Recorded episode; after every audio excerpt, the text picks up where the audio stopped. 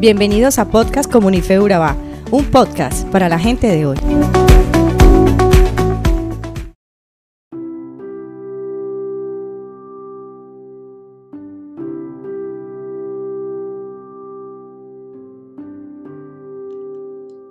Quiero que sepan, hermanos, que el Evangelio que yo predico no es invención humana. Es lo que menciona el apóstol Pablo en Gálatas capítulo 1, versículo 12, haciendo relación a que el conocimiento que él había adquirido no lo había hecho a través de ningún hombre, sino por revelación de Jesucristo. Y para poner un poco en contexto lo que acontecía en ese momento, resulta que el pueblo judío no creía en las palabras que podía expresar Pablo, debido a que para ellos él no formaba parte de los doce primeros apóstoles, sino que él era alguien que había llegado un poco tarde. Y ellos ponían una sombra de duda sobre la validez de la autoridad de Pablo como apóstol.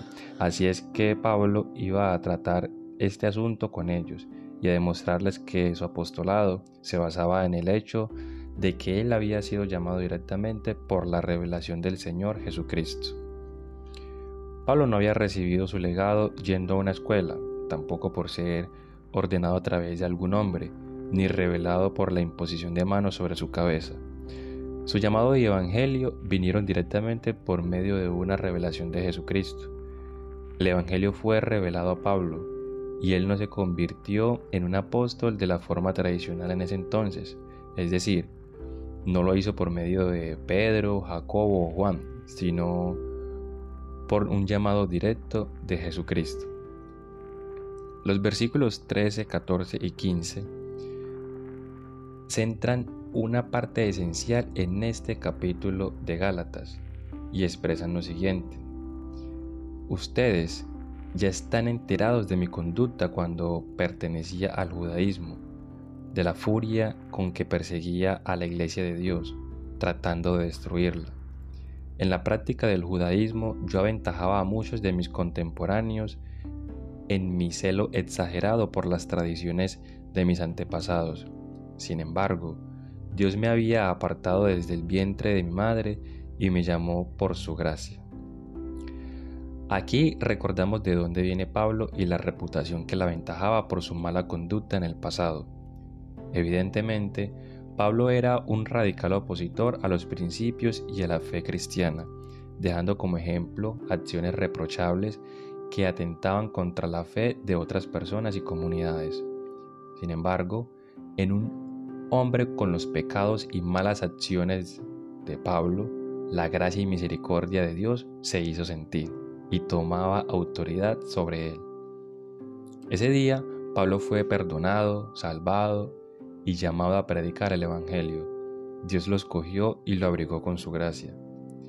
En Gálatas 1, versículos 22 al 24, Pablo dice, Pero en Judea las iglesias de Cristo no me conocían personalmente, solo habían oído decir, el que antes nos perseguía ahora predica la fe que procuraba destruir, y por causa mía glorificaban a Dios. Pablo pasó de atentar contra la iglesia a edificarla y lograr que muchos más se acercaran a Dios. No importa tu pasado, dónde te encuentres ahora o en qué situación de tu vida estás, Dios puede sorprenderte en cualquier momento y cautivar tu corazón. Dios puede perdonarte, hacerte una nueva persona y renovar tus fuerzas para avanzar en el camino. Es por ello que debemos estar abiertos a esta oportunidad y estar dispuestos a aceptar el amor de Dios. Dejar de luchar por obtener la salvación por nuestros propios medios, nuestros propios recursos materiales u obras meritorias. El mismo Pablo dijo en Efesios 2 que somos salvos mediante la fe y no por obras, para que nadie pueda jactarse en la presencia de Dios. La salvación es un regalo de Dios y dependerá de nosotros aceptarlo.